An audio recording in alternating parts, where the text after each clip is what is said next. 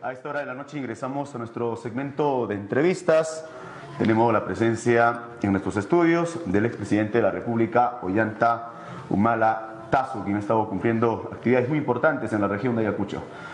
Señor Ollanta, bienvenido a Atlantis, Canal 47 y sobre todo a nuestra región.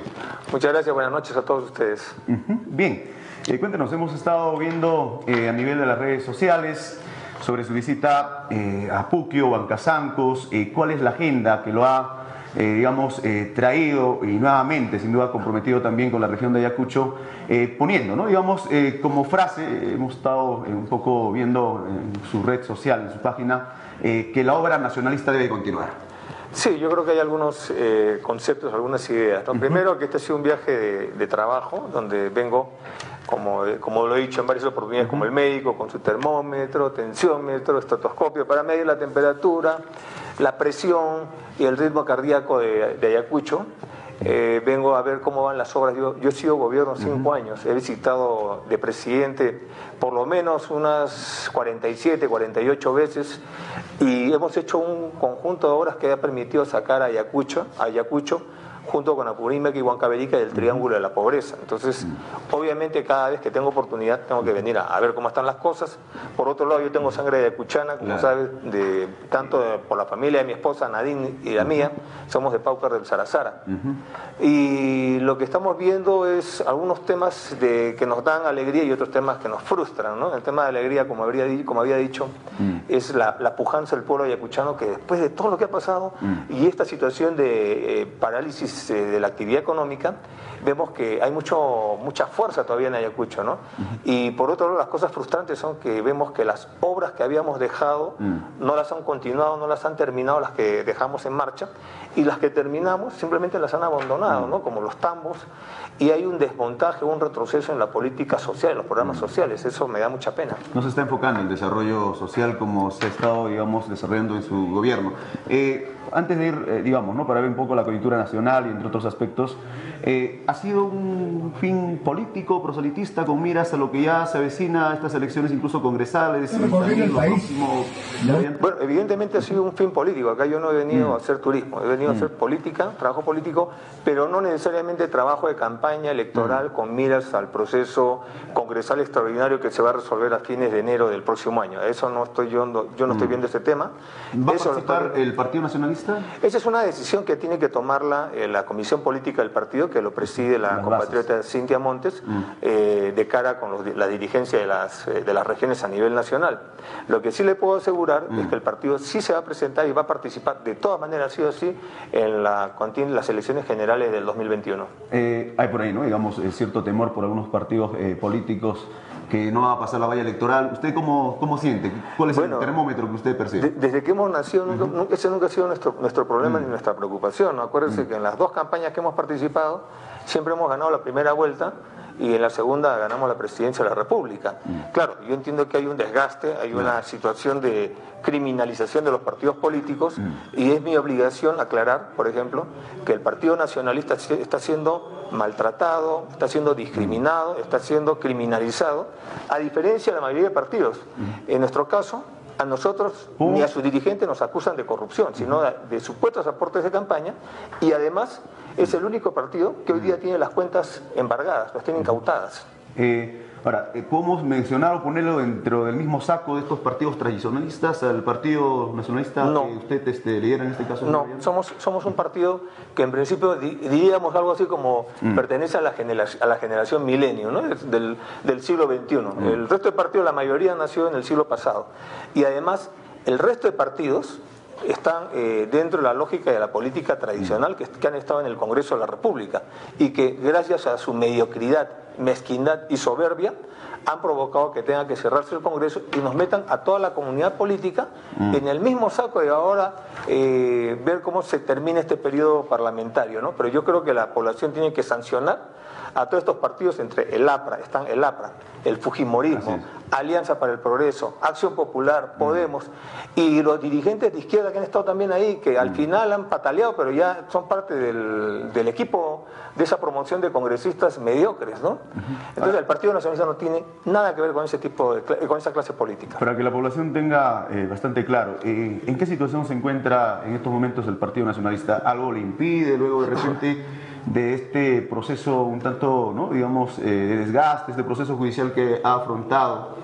Eh, usted, señor Ollanta, eh, cree que va a tener sus repercusiones más adelante, eh, un poco para que la población sepa, ¿no? ¿Cuál es la situación actual del Partido Nacionalista? Legalmente no tenemos ningún problema de orden legal, valga, la redundancia, para poder participar en cualquier contienda electoral.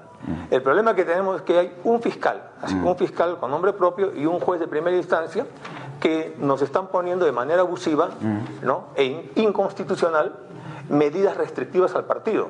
Están amenazando con la disolución del partido, nos incautan nuestras cuentas, ¿no? Y estamos yendo a un proceso electoral en estas condiciones. Es como que eh, vamos a correr eh, con todos los partidos 100 metros planos o 400 metros planos, pero nosotros nos están eh, haciendo correr con la zapatilla izquierda en el pie derecho y la derecha en el pie izquierdo, o, o en palabras simples, en desventaja con respecto al resto de partidos. Por eso hemos presentado un amparo para que se nos permita competir en igualdad de condiciones, que se cumpla la ley. Ahora, eh, habla de los fiscales, también en su momento ha hablado de los medios de comunicación, sobre todo a nivel nacional, eh, que están muy parcializados, eh, por ahí, ¿no? incluso sacan información un tanto tendenciosa para que ¿no? Esto, a través de sus portadas, tenga ¿no? cierto eco en las decisiones que puedan tomar los fiscales o, otros este, operadores de justicia. Lo que hay es eh, una- una jus- un, un linchamiento eh, mediático, un linchamiento político, donde la Fiscalía juega en pared con algunos eh, líderes de opinión, determinados medios de comunicación, como es la concentración de medios del Grupo Comercio, donde están los señores Graña, que a- ellos han reconocido abiertamente que son colaboradores eficaces del proyecto por haber cometido actos ilegales en la línea 1 del Metro de Lima.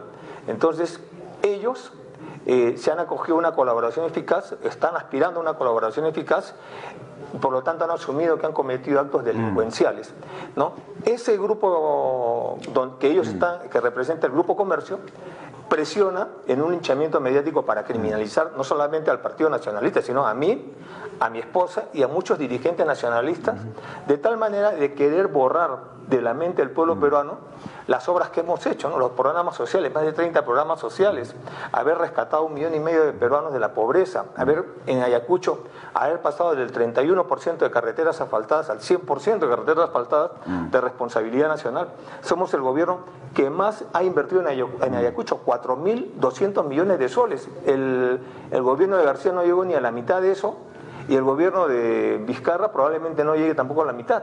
¿no? Somos el gobierno que creó programas como Pensión 65, Cuna Más, Beca Y 18, la creación también ¿no? del, del Ministerio de Desarrollo e Inclusión Social. el Ministerio de los Pobres, el. Colegio de Alto Rendimiento en Ayacucho el- y tantos colegios emblemáticos y hospitales que hemos trabajado acá en Ayacucho y vienen a criminalizarnos. Y esperemos que por lo menos haya cierto respeto por su persona, ¿no? A los medios de comunicación en provincias, que sí, ¿no? Digamos, eh, tratamos de, de- de- sobre todo de servir al pueblo ayacuchano, de servir al pueblo eh, en cada provincia en la cual pues no ejercemos esta labor periodística. En realidad Mm. creo que hasta podría decir que ustedes están dando escuela, están haciendo escuela con respecto a muchos medios de comunicación de Lima, Mm. que porque son de Lima, creen que son los que marcan la pauta de la noticia a nivel nacional Mm. y no se dan cuenta que la agenda de Lima es una agenda circunscrita a Lima. Acá en Ayacucho el problema no es los problemas de Lima, acá hay otros problemas tan graves o álgidos como los que puede tener Lima. Habría que llegar ¿no? a los lugares más recónditos, como el sur de la región de Ayacucho, donde se siente la pobreza, la extrema pobreza, Claro. que, ¿no? este flagelo que todavía persiste cuando ya, ¿no? Eh, con miras al bicentenario, pues deberíamos tener eh, otro reflejo de país. Eh, ¿Cómo encontraba el sur de la región de Ayacucho? Ahí incluso tenemos imágenes. Sí, bueno, eh, digamos que si hacemos una apreciación, un balance, la, la zona norte de Ayacucho, eh, digamos, económicamente es más fuerte que la zona sur, eh, porque también tiene una serie de ventajas en vía- accesos, comunicaciones, etcétera, ¿no? Lo que estamos haciendo en Ayacucho, que eh, la parte sur, es que necesitamos darle mayor fortaleza. Les hemos puesto la carretera. Hoy día uno puede ir desde Huamanga hasta Pausa por vía asfaltada, ¿no? Tenemos eh, una provincia como Huancazancos que en, los 80 no tenía ni siquiera camino, solo era lomo de bestia o a pie. Mm. Hoy día tiene vía asfaltada hacia Huancavelica. Eh, hemos iniciado la red dorsal de fibra óptica mm. en Huancavelica, pero Ayacucho para, a nivel nacional son 13.000 kilómetros de fibra óptica mm. para tener internet de banda ancha 4D. Sin embargo, en Huancazancos, a pesar que ahí está la instalación de la fibra óptica, no tienen internet. Eso, eso simplemente pues linda en el, en, la, en el abandono, en la irresponsabilidad del gobierno central de exigir a las empresas que han ganado mm. la, la, la, llevar, llevar el, Internet a las provincias, no lo están haciendo. ¿no? ¿Se ha entrevistado con las autoridades de estos distritos, de estas provincias eh, visitadas? No, no me, no, me, no me, he entrevistado con ellos. ¿Cuál ha sido el clamor de la población? ¿Qué es lo que están pidiendo en estos bueno, momentos? Lo que están pidiendo son varias cosas. Primero, mm. eh, un tema de pensión 65. La mm. población percibe de que están recortando el presupuesto de los programas sociales, particularmente Pensión 65, y que además de eso han retirado a agentes adultos mayores eh, sin mayor sustento, los han retirado del programa. Otro tema es el Internet que están reclamando. Mm. El otro tema que están reclamando es el fortalecimiento de agroideas. Nosotros eh, fortalecimos agroideas, que es eh, grupos de técnicos e ingenieros agrónomos que vienen a desarrollar proyectos productivos en la zona rural. Bueno, hoy día no está yendo Agroideas allá porque Agroideas va y va con un financiamiento. No está viendo este tema, ¿no? Necesitamos también más proyectos de irrigación en la zona, proyectos que se han estancado, incluso tal vez el caso de Ancascocha. Ancascocha, Iruro, eh, Caracha me parece que es el otro. Son proyectos que nosotros hemos, hemos dejado presupuestados. Y de esos proyectos, me parece que el que ya está en, operación es el de Guajme, en la mm. zona de Paucar del Salazar. Pero los otros proyectos mm. están todavía en la fase embrionaria, pero nosotros le dejamos el presupuesto y el proyecto. Entonces, ¿por qué no avanza? Mm. Yo creo que acá hay un tema también de capacidad, de recurso humano. Muchas veces no contamos con recurso humano, sea en el gobierno regional, o también el miedo de los burócratas de firmar algo y que después no se vean enjuiciados, ¿no? Entonces hay un temor de la burocracia en estas cosas. ¿Qué otras partes de nuestra región ha visitado, señor Ayanta? Bueno, básicamente ha sido esta zona, hemos estado en Lucanas, hemos estado eh, eh, en poblados pequeños ya, eh, como Morochucos, por ejemplo, mm. ¿no? En Pampa, Pampa, Cangallo, ahí estaba el colegio que nosotros lo inauguramos.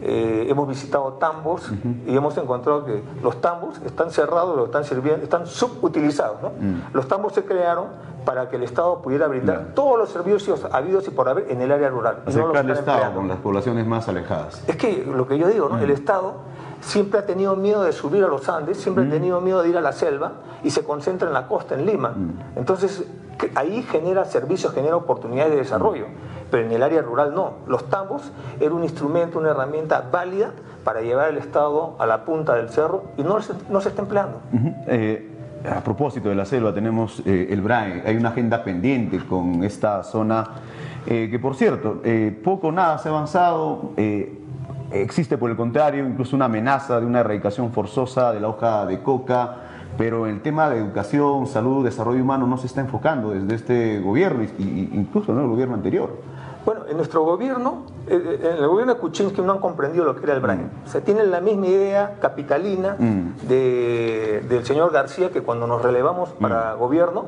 él me, me, recomendó que no cruzáramos el río Apurímac, que dejáramos ahí a los terroristas, que dejáramos ahí a las, a, los, a las actividades ilegales, que solitas se iban a extinguir, sea una política de status quo. Nosotros no aceptamos eso y construimos una estrategia integral de desarrollo. Para empezar, cuando llegamos a gobierno, del 100% del presupuesto, el 70% se iba a seguridad, lo tenían la Fuerza Armada, la policía, y el 30% desarrollo, alcaldías. Mm. ¿no? Faltaban eh, distritalización, eh, faltaba incluir el, los valles del río, del río Mantaro, porque era BRAE nada más, ¿no? Apurímac Bueno, nosotros invertimos en la composición del presupuesto, 70% desarrollo y 30% seguridad. Y logramos asfaltar carreteras el anillo vial BRAE, logramos nosotros eh, llevar el programa de becas al BRAE, eh, nosotros llevamos el desarrollo de los puentes de Canae, de Yochegua, etc. Creamos nuevos distritos, de tal manera de empoderar la, autonomía presupuestal de diferentes comunidades que dependían de un alcalde que ni siquiera lo conocían. Entonces, eso nos permitió retomar la iniciativa en el BRAE ¿no? y arrinconar a los terroristas. Otro tema importante acá es definir cuál es la amenaza mm. principal en el Brain. Si es el terrorismo o es el narcotráfico. Mm. Para el gobierno de García, y entiendo que para este gobierno, por, el, por los últimos documentos que ha emitido este gobierno, la principal amenaza es el terrorismo y no el narcotráfico. Mm. Nosotros consideramos que es el narcotráfico y por lo tanto allí la Policía Nacional del Perú ¿no? tiene un papel vital.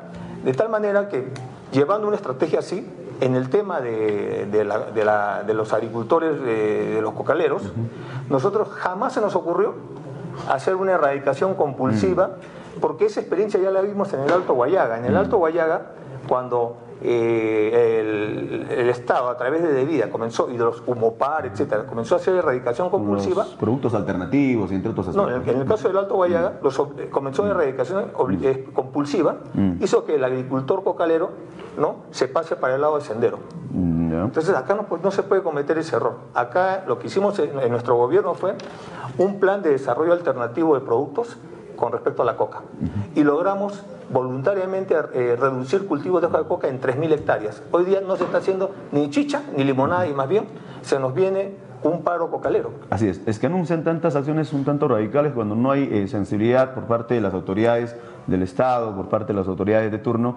Incluso ¿no? está eh, pendiente la carretera, la culminación de la carretera Aquino San Francisco, por ejemplo. Claro, cuando en el 2000, la primera vez que fui a San Francisco, a Quimbiri, mm. en el año 2005, eran 10 horas. Poco de eh, Uno de los pocos presidentes que ha llegado hacia el BRAE. Así es. Eh, solamente otro día en campaña. Y, justamente mm. eso me llevó a la necesidad de mm. asfaltar esa carretera. Por eso nosotros hemos hecho el asfaltado. Y faltan, pues, por un tema de esa época de fallas geológicas, unos 30 kilómetros en la zona de Rosario. Pero además hubo un atentado terrorista en esa época que, eh, que hizo que el proyecto se alargara. Pero este gobierno no lo ha terminado. Mm. Y eso es lo que le reclamo al presidente Vizcarra, que por favor, el, ministro de Transportes y Comunicaciones ponga las pilas y termine este tema, ¿no? Bien, eh, otro aspecto que no eh, queremos que se nos vaya es el tema de la descentralización, de esa descentralización que eh, ¿no? Eh, gestión eh, tras gestión se le está dando poco énfasis, los gobiernos regionales, las municipalidades provinciales, distritales, tienen que ir todavía hasta los ministerios para hacer gestión y poco se está viendo, digamos, este tema, ¿no? la descentralización que realmente necesita nuestro país. Bueno, en realidad hemos tenido un proceso mm. de descentralización mediocre, mm. porque lo que se ha hecho es cambiarle el nombre de departamentos a regiones. Y lo que se le ha montado a una región, a un, a un departamento como Ayacucho es una estructura regional, con una ley que muchas veces mm. hace que el presidente regional o el alcalde esté en minoría frente a su consejo regional o municipal. Eso hace inviable, entonces el alcalde se dedica a cuidarse que no lo vaquen y no trabaja, no hace gestión. El otro problema que tenemos es la, la mala cultura de que el, alcalde entrante o el gobernador entrante o el presidente entrante no quiere continuar las obras del mm. saliente porque cree que le está haciendo campaña. Entonces, eh, buscan nuevos presupuestos y atoran ¿no? la burocracia estatal. El otro problema que tenemos acá es que no hay una visión mm. transversal del territorio. O sea, la, regionalización natural de Ayacucho es con Ica, con Huancavelica, con Apurímac y con mm. Cayali probablemente, ¿no? Pero eso no se hace, acá es cada región. Entonces tú tienes una región que se llama Tumbes y una región más allá que se llama Loreto, mm. ¿no? Y son pues eh, dimensiones eh, tremendas, tremendamente diferentes, ¿no? Y lo mismo pasa con Ayacucho. Entonces no hay una real eh, descentralización en el país. Y además de esto, tenemos que hay 12 regiones que tienen canon y 12 regiones pobres que no tienen canon. Entonces, ese es otro problema que no se ha abordado. Así es. Es inevitable hablar sobre la coyuntura nacional, se ha disuelto el Congreso, eh, por ahí hubo una ratificación de confianza en el mismo presidente de la República, Martín Vizcarra. Eh, ¿Qué opinas sobre toda esta situación, sobre toda esta crisis eh, política que, ¿no? que ya por ahí, digamos, estamos saliendo, pero todavía ¿no? trae cola? Bueno, yo creo que hay una crisis política sin precedentes que nos ha llevado por primera vez en la historia republicana que yo recuerde, ¿no? o por lo menos de los últimos 50, 60 años, de que haya una, una disolución del Congreso de manera constitucional, porque la última que se hizo fue una que hizo Fujimori a patadas, ¿no? Con los costos. Refatarla. Sí. Acá hay responsables. Uno de los responsables es el mismo Ejecutivo, el mismo gobierno de Kuczynski y de Vizcarra, que que pensaron que podían eh, eh, llevar la, fiesta en paz con un bloque tóxico para la democracia, como es el APRA y el Fujimorismo. Y se equivocaron, debieron cerrar el Congreso hace tiempo y no lo hicieron. ¿no? Y el otro gran responsable es el Congreso de la República. Mm. Todos los partidos que están ahí han, tienen su cuota de responsabilidad en esta crisis, todos, desde la izquierda hasta la derecha. Pero los que, si hacemos un análisis, son los eh, que tienen mayor carga de responsabilidad, mm. es este grupo de el APRA, ¿no? el Fujimorismo, Acción Popular, Alianza para el Progreso y el Partido Contigo. Son los cinco mm. que archivaron el adelanto de elecciones que hubiera sido una salida constitucional y ahora no estaríamos en una elección congresal extraordinaria, sino en una elección general. Mm. Y eh, pecaron de soberbia con el presidente Vizcarra, mm. obligando a que el presidente tenga que tomar una medida que nadie hubiera deseado, ¿no? O sea, no hubiéramos una medida que va a traer cola, mejor dicho, pero que ha sido celebrada. Por parte del Partido Nacionalista esta decisión y todos los aspectos que Claro que sí, nosotros hemos respaldado esto porque veíamos que ya el presidente mm. ya manifestó su falta de voluntad, no quiere seguir, eh, quería ya renunciar. Entonces, ¿cómo puede un presidente continuar si ya ha dicho públicamente que no quiere y ha sido desairado por el Congreso, por el Congreso le archivó el adelanto de elecciones? Ahora el presidente se va a tener que quedar ¿no? hasta el 2021, pero con un Congreso que ahora se van a elegir y que van, van, a estar menos de un año y medio, ¿no? ¿Qué puede pasar en un año y medio? Eh, a pesar, digamos, de los antecedentes eh, de este sensible fallecimiento del expresidente Alan García, ¿qué situaciones de sentimiento trajo consigo, señor presidente, señor expresidente Ollantumala? Bueno, eh, yo creo que el presidente García, el expresidente mm. García ha sido una de las personas mm. que más daño le han hecho a la política mm. nacional, ¿no? En el mundo ahora se habla de la judicialización de la política mm. como un fenómeno nuevo ¿no? que, eh, que tiene, eh, eh, se está dando en, Europa, se está dando en Latinoamérica. Pero en el Perú ya el APRA era especialista con Alan García de judicializar a sus adversarios políticos. Mm. ¿no? Entonces este señor ha hecho un gran daño y ha estado coludido con los grupos de poder, mm. con la CONFIEP, con empresas como con los hermanos Graña, con eh, empresas extranjeras, ¿no? Eh, coludido en actos de corrupción que ahora que, han estado saliendo y que este señor, me imagino, en un acto desesperado se ha suicidado para no enfrentar la realidad que se venía, ¿no? Entonces, eh, uno, de, los, de, los, hombres que más daño le ha hecho a la política nacional es el señor Alan García y el señor Fujimori. ¿no? Y, detrás de grupos ¿no? de operadores que están ahora sueltos en plaza. Claro, hay grupos económicos que han hecho mm. millones de dólares mm. gracias a pagarle su coima al señor García. ¿No? Y, ahora estamos viendo todo el daño que ha pasado en el, Perú y ahora quién va a reparar esto, ¿no? Por eso cuando me, usted me decía que ya está pasando la crisis, yo creo que todavía falta, ¿no? Eh, cuando salga un nuevo Congreso, vamos a ver qué va a pasar con, este gobierno que ya está saliendo, ¿no? Y vamos a ver si este, si este gobierno tiene la capacidad en estos cuatro meses en que va a gobernar con decretos de urgencia, porque tiene en una mano el Poder Ejecutivo y en la otra el Poder Legislativo, vamos a ver si puede reactivar el aparato productivo, que lo que la gente está reclamando es que se, eh, otra vez se active la economía y podamos saber, pueda generar empleo. ¿no? Hoy día, como le decía, este gobierno ha, ha producido 700 mil nuevos pobres, cuando en nuestro gobierno sacamos a un millón y medio de personas de la pobreza, este gobierno ha retrocedido y no está ampliando, por ejemplo, los programas sociales. Hoy día hay más adultos mayores que requieren pensión 65. El tema de las becas, por ejemplo, nosotros creamos el Sistema Nacional de Becas en nuestro programa estrella, de la República. Claro, pero nuestro programa estrella fue mm. beca 18 y dimos más de 100 mil becas. Mm. En Ayacucho hemos dado unas 5 mil, ¿no? Pero dábamos un promedio de 20 a 25 mil becas por año. Mm. Este gobierno ha estado dando en promedio de 1.500 becas por año. O sea, no va a llegar ni a la décima parte de lo que hemos entregado. Entonces tienes mayor pobreza, mayor desempleo y no hay becas para los, para los hijos de, la gente humilde, ¿cómo van a estudiar ellos eh, una carrera profesional? Así es. Muy bien, nuevamente la bienvenida a la región de Ayacucho, señor Ollanta Humala. Eh, su mensaje final a toda la población ayacuchana eh, respecto a estas actividades que ha estado desarrollando y las proyecciones que sin duda tiene el Partido Nacionalista. Bueno, yo simplemente agradecería al pueblo ayacuchano que nos han apoyado tanto en el 2006 como en el 2011. Eh, agradecerles a todos de, todo corazón y decirles que donde esté en el futuro siempre estoy identificado con Ayacucho por la defensa del desarrollo de Ayacucho. Tengo sangre ayacuchana, mi familia es de Ayacucho, así que en el puesto que me encuentre, ahí me tienen sus autoridades como un soldado, los presidentes de comunidades, me tienen como un soldado más a la orden de ustedes para servir a nuestro pueblo. Muchas gracias. Muy bien, muchas gracias. ¿Qué otra agenda tiene? ¿Mañana dónde visita? No, ya mañana nos retiramos porque Otra tenemos, región del tenemos, país. sí, tenemos actividades políticas en Lima y de ahí viaj- viajamos nuevamente. Muy bien. Nos vamos a la pausa, regresamos con más noticias aquí en Atlantis, edición central.